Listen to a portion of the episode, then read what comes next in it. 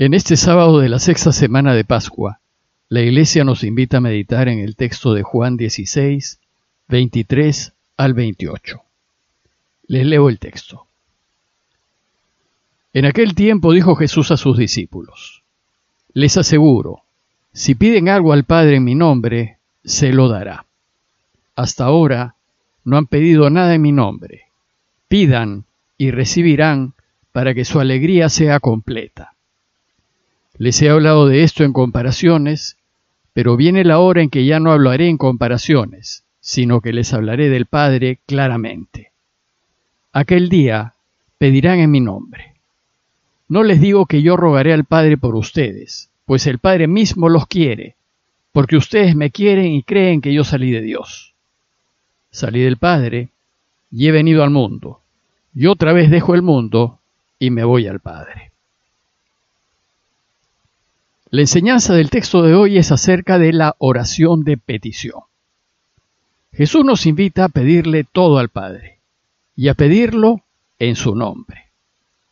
Hay varias clases de oración. Hay oraciones de gratitud, oraciones de alabanza y también oraciones de petición. Mediante las oraciones de petición nosotros le pedimos a Dios que nos conceda aquello que necesitamos. Y así como los niños le piden a sus padres lo que quieren, de la misma manera nosotros, los hijos de Dios, podemos pedirle a nuestro Abba lo que queremos y necesitamos. Si bien la mayoría de la gente le pide a Dios lo que quiere y necesita, y se lo pide con insistencia, hay sin embargo algunos que no le piden a Dios, como si fuese una falta de respeto hacerlo, o porque no se consideran dignos, o incluso porque piensan que Dios anda tan ocupado que no puede tener tiempo para él o para ella. Esta es una enorme equivocación, pues Dios es un papá bueno que nos quiere a todos infinitamente y que siempre está pensando en nosotros. Y en el Evangelio de hoy, Jesús nos enseña que hay que pedirle al Padre, que hay que pedirle todo y que no debemos dejar de pedirle. Y es así como empieza el texto. Les aseguro, dice Jesús, que todo lo que le pidan al Padre en mi nombre, Él se lo dará. Jesús pues nos anima a pedirle al Padre y a pedirle todo. Pero ¿qué cosa es todo? Hay cosas que simplemente no le podemos pedir. Por ejemplo, no le podemos pedir no pasar por la muerte física, es decir, no podemos pedirle no morir en este mundo. Pues no podemos esperar que Dios se salte las leyes y reglas de su creación. Ciertamente Dios lo puede todo, y se podría saltar las leyes de su creación, pero si lo hace, ya no sería esta creación, sino otra. Por ejemplo, en ajedrez el alfil se mueve diagonalmente, y Dios, por ser el dueño de todo, podría decidir que en adelante el alfil se mueva como las torres. Bien, lo puede hacer, pero el juego que resulte ya no sería ajedrez, sino otra cosa. De la misma manera, esta creación tiene leyes que Dios ha creado y que va a respetar. No le pidamos pues a Dios lo que vaya en contra de su propia creación. Hay otras cosas que no debemos pedirle. Por ejemplo, que gane mi equipo de fútbol o que me saque la lotería, pues hay miles de personas que le estarán pidiendo lo mismo. Lo que hay que hacer es aplicar en todo ese refrán popular que dice, refiriéndose a Dios, ayúdate que yo te ayudaré. Dios nos ayudará si nos ayudamos. Luego, si queremos ganar, deberemos prepararnos muy bien y jugar del mejor modo posible. Y así debemos hacer en todas las cosas que hagamos. Sin embargo, esto a veces no sucede. Bueno, pues Ignacio de Loyola dice que hay que hacerlo todo como si todo dependiese de nosotros, es decir, poniéndole todo el esfuerzo y el empeño posible, pero sabiendo que el resultado final va a depender de Dios.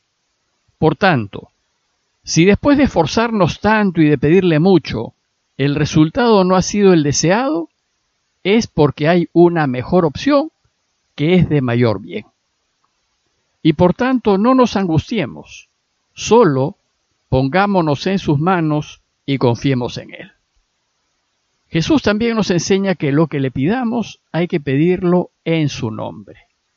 Y pedirle al Padre en el nombre de Jesús es pedirle lo que armoniza con Él y sus enseñanzas, es decir, lo que haga posible que Dios reine.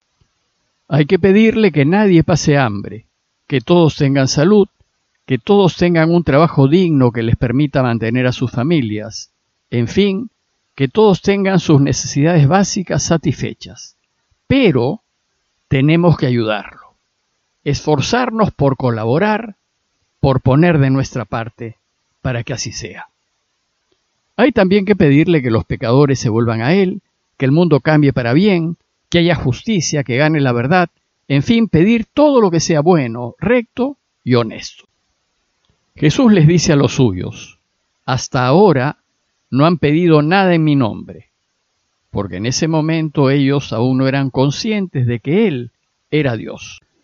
Aún no creen que Jesús, como dice al final del texto, ha salido del Padre y ha venido al mundo, y que otra vez deja el mundo y se vuelve al Padre.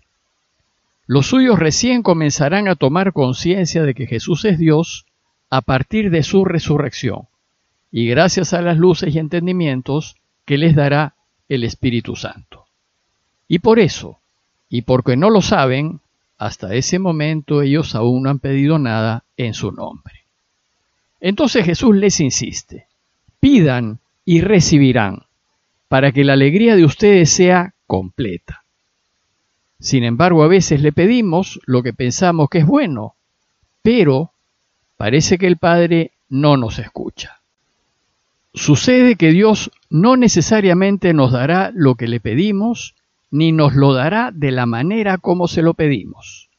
Y esto porque nosotros nos fijamos en el árbol que tenemos por delante y no nos fijamos en el bosque, porque vemos solo el corto plazo y no vemos las consecuencias a largo plazo de lo que le pedimos, y porque creemos que lo mejor para nosotros es lo que el mundo quiere y desea, y nos olvidamos que lo mejor de lo mejor es volver a Dios y estar con Él. Lo que ciertamente el Padre hará es darnos lo que sea mejor para nosotros, cuando sea mejor para nosotros y del modo que sea mejor para nosotros. Esto mismo hacen los buenos padres con sus hijos. No les dan todo lo que les piden, solo les dan lo que sea mejor para ellos. De esto Recién nos daremos cuenta después, cuando miremos para atrás y veamos que efectivamente la manera como Dios ha resuelto mi necesidad ha sido la mejor.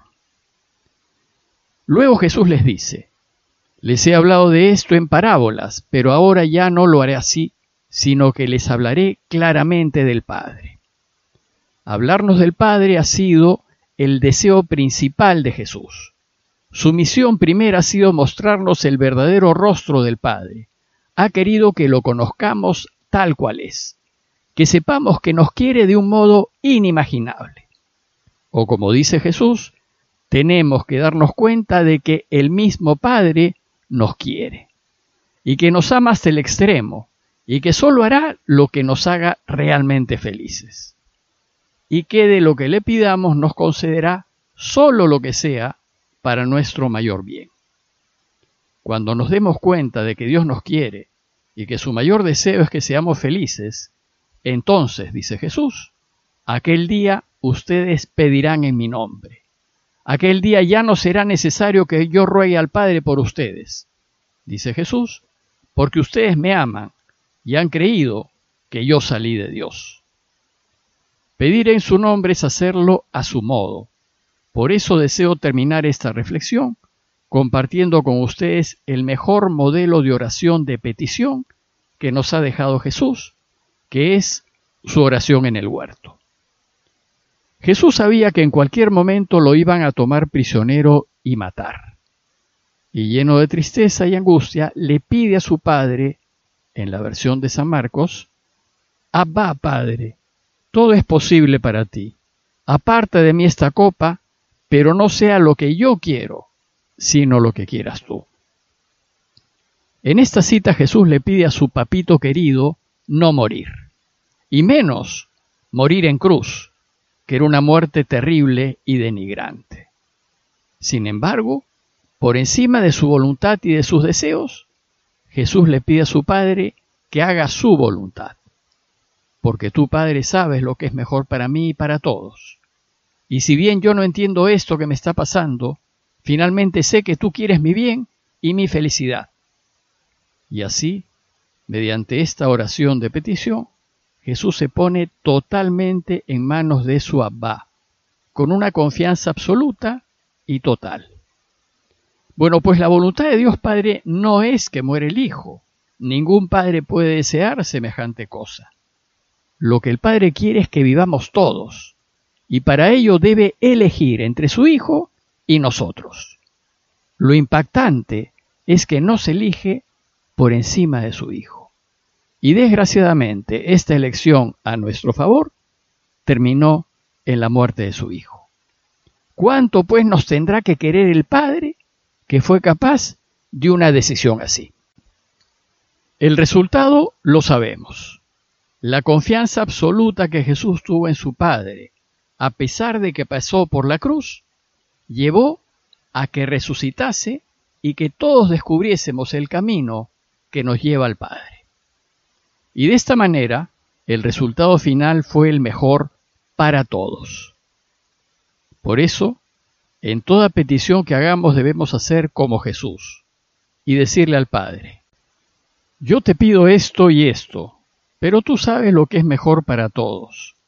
Por tanto, y finalmente, que se haga tu voluntad por encima de la mía.